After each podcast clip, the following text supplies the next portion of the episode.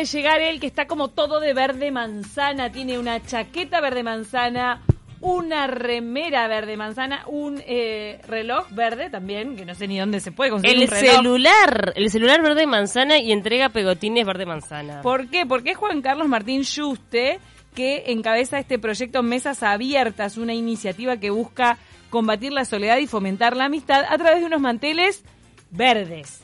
Es por eso que estamos todos teñidos de verde ahora. Bienvenido.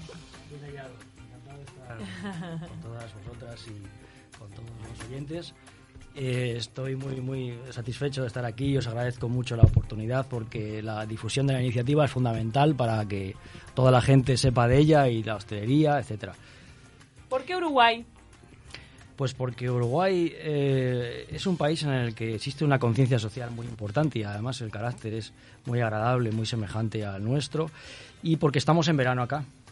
Y entonces la iniciativa para la propia eh, promoción, esta es una época que facilita, allí estamos en invierno, entonces tocaba sacar la iniciativa afuera porque es una iniciativa que pretende ser universal, que allá donde uno vea manteles verdes en todo el mundo, viajando, cambiando de trabajo, encuentre en esas en esas mesas con ese mantel verde, en esas mesas verde- verdes, una mesa abierta como un punto de encuentro en el que va a poder hacer amistades. Un verde Ahora- re llamativo, Sí. además, ¿eh? No es un verdecito, ¿no? Hay que, hay que saber que es un verde bien, bien llamativo para que uno lo pueda distinguir. ¿De qué parte de España sos y contanos hace cuánto es que nació esta iniciativa y cómo se ha implementado en España, qué repercusión ha tenido? Eh, la iniciativa se comenzó el 29 de agosto, es muy muy reciente, estamos hablando de tan solo unos meses. Y empezó en eh, una pequeña ciudad de la provincia de Salamanca que se llama Peñaranda de Bracamonte, donde mm, allí habíamos comenzado con un proyecto que se llama Estado Universal, que es una red social solidaria que pretende unir a personas, a gentes y a pueblos para fomentar la interacción por la empatía y la solidaridad. Y buscábamos también que, que esta misión tuviera un reflejo que estuviera fuera de las redes, que no fuera virtual, que fuera Cara a cara a cara. cara. Exactamente. Y así fue como pensando se nos ocurrió la idea de las mesas abiertas. Después de pensar, porque ahora parece muy sencilla, efectivamente, y es muy sencilla, y esa es una de las grandes ventajas que tiene, pero hubo que pensar para, para, Contanos cómo fue la primera experiencia, en dónde y cómo lo recibió la gente. Sí, la primera experiencia fue, hay una publicación en, el, en un lugar que allá se llama, en un bar que se llama El Molinillo. Fue la primera, la primera mesa abierta que se realizó en el SNBS 29, hicimos una publicación, fue una, una experiencia muy enriquecedora. eh, para ¿Cuántos la gente que, que tenemos allá. Pues ahí tenemos un lugar como de encuentro, es un lugar pequeño, entonces tenemos un, un centro social en el, en el que se está eh, propiciando y se está aumentando la interacción desde allá y como un grupo, tenemos un grupo de unas 90 personas que están relacionadas con esta iniciativa y estamos haciendo encuentros que a veces son comidas. Hicimos una comida hace poco en la que había 47 personas en un restaurante lleno de manteles verdes. Entonces está, está suponiendo y está teniendo un efecto muy interesante de cara a ese enriquecimiento porque la gente tiene, apenas creo que se habla de ello, pero tiene un, deseo enorme de hablar, de contar acerca de sus experiencias, acerca de sus motivaciones, acerca de sus problemas y estamos dando cabida. Por lo tanto, está, está siendo un gran fenómeno local que luego hemos llevado a, a Salamanca, que hemos llevado a Madrid, que hemos llevado a Barcelona, hemos llevado a, a Valencia, a Sevilla y que está allí también en, en pleno crecimiento. Y aprovechamos que, que ahí había aparecido o había llegado el invierno para llevarlo fuera, ¿no? Recién hablábamos de cómo están cambiando las cosas en cuanto al disfrute de hacer actividades de forma individual, uno solo, que de repente antes era peor visto. Entonces esto puede ser una buena herramienta en un momento de cambio para que uno sepa que la persona que está ahí realmente quiere ser abordada y charlar, porque mucha gente que puede estar sola puede no querer entablar una conversación. Desde luego, en ese espectro amplio en el que estamos hablando, porque estamos hablando de un verdadero problema, ¿eh? está eh, casi catalogado, clasificado como una epidemia, ¿eh? la soledad a nivel mundial, eh, en países como en Estados Unidos, en Reino Unido, en Japón, en Europa, acá, en España también es un problema importante. Eh, en Uruguay, eh, más de un 10% de la población es mayor de 65 años. El espectro del que estamos hablando es muy amplio y dentro de ese espectro hay diferentes casuísticas, por supuesto. Claro. Eh, estamos hablando de, de dar cobertura a, un- a una parte muy amplia Existe luego otro tipo de asociaciones y fundaciones que dan cobertura y dan soporte, incluso a, a nivel de eh, las casas particulares, pero nosotros estamos sacando esta cuestión a la calle, facilitando una red social física, eh, porque esa es la visión que tenemos. Imaginad un mundo lleno de manteles verdes, las posibilidades, porque estamos hablando de una gran oportunidad que se abre. ¿Qué recepción has tenido aquí en los bares y restaurantes uruguayos? Pues eh, mejor imposible, la verdad. Eh, tenemos seis sitios, eh, entre ellos el Facal, que está aquí cerca. Acá enfrente de la radio. Sí. Pero ya tiene un mantel verde, por ejemplo, hoy.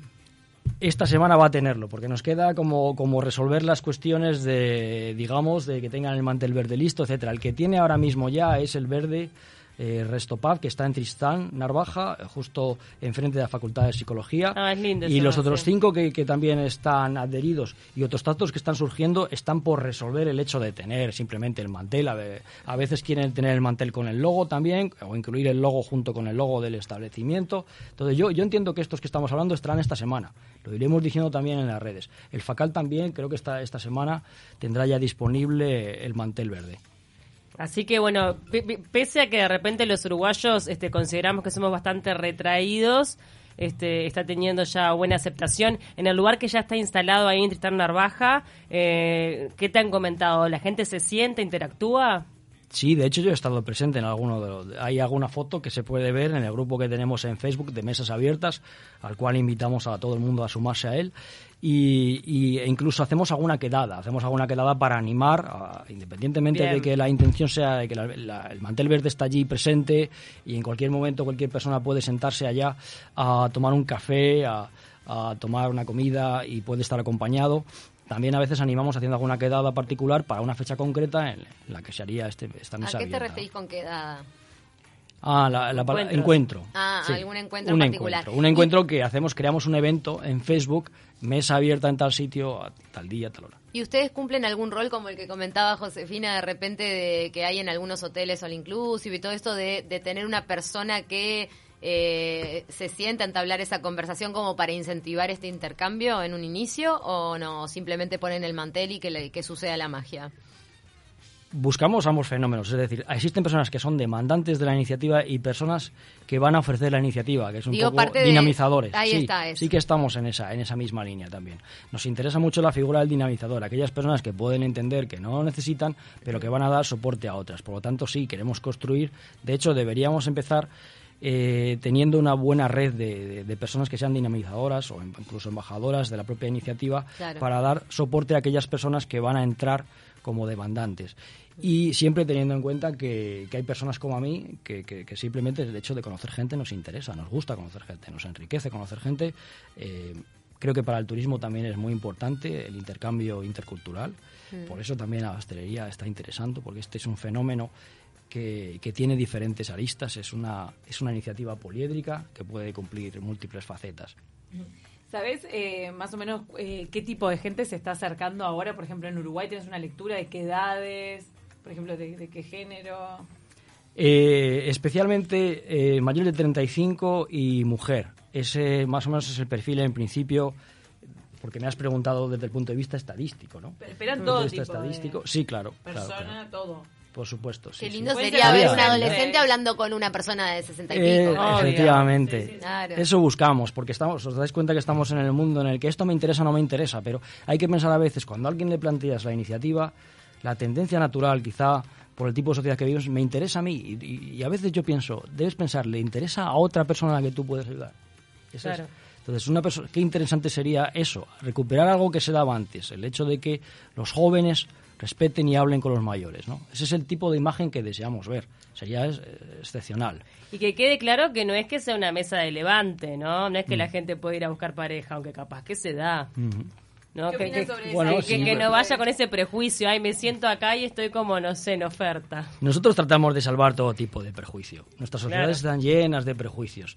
Incluso cuando la gente dice yo conozco a tal persona, eh, os dais cuenta que realmente no conocemos, o sea, estamos utilizando ese verbo para decir que reconocemos a alguien porque estamos acostumbrados a ver a esa persona, eh, la hemos etiquetado, etcétera. Cuando hablamos de oportunidades, desde luego que pueden darse, ¿no? Podríamos decir lo de que el amor está en el aire, pues por supuesto puede ser, puede ser una amistad, puede ser romance, puede ser una oportunidad laboral que también se ha dado, puede ser una oportunidad incluso de negocios, porque algo tan sencillo que hacemos los humanos desde, desde siempre, como ha sido comunicarnos, enriquece y da lugar a, a múltiples eh, posibilidades. Sí, lo de los negocios, el otro día escuché la frase de que los negocios se cierran en el bar.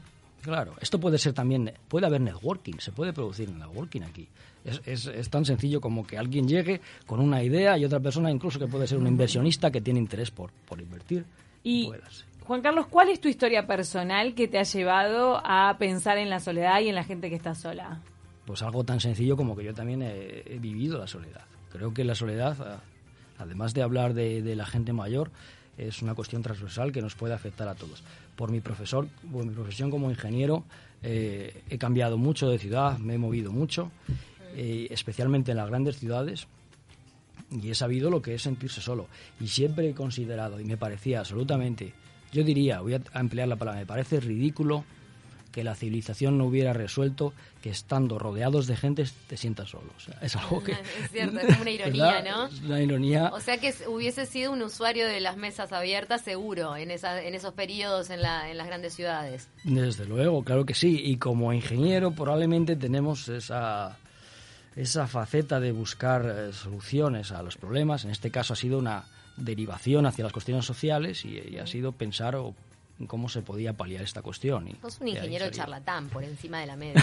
claro, viste que son más este, introspectivos. También digo, sí. lo cierto es que a veces la soledad tiene una connotación negativa, pero en algún punto puede ser positivo, ¿no? Es como es como cada uno lo tome. Hablamos de la soledad buscada. Estamos hablando de otra cuestión que claro, ya estoy planteando, este por no. supuesto. Sí. Yo también soy muy amigo de la soledad, pero estamos hablando de una cuestión muy particular, que es esa soledad que, de introspección que te lleva a un enriquecimiento personal, pero creo que, que esa soledad más bien eh, lo que es, es, derivada de un bienestar y una paz interior. Claro. Nos están mandando mensajes, por ejemplo, nos dice si bien en Uruguay hay propuestas de largas mesas que se pueden compartir, porque ahora se están como poniendo de moda que son largas y que, y que Mm. varias personas se sientan allí aunque no se conozcan, como por ejemplo en el Espacio Sinergia, en La Ronda, en el Mercado Ferrando, ¿por qué elegir un mantel verde y no una lámpara? ¿Por qué el verde? ¿Por qué el mantel?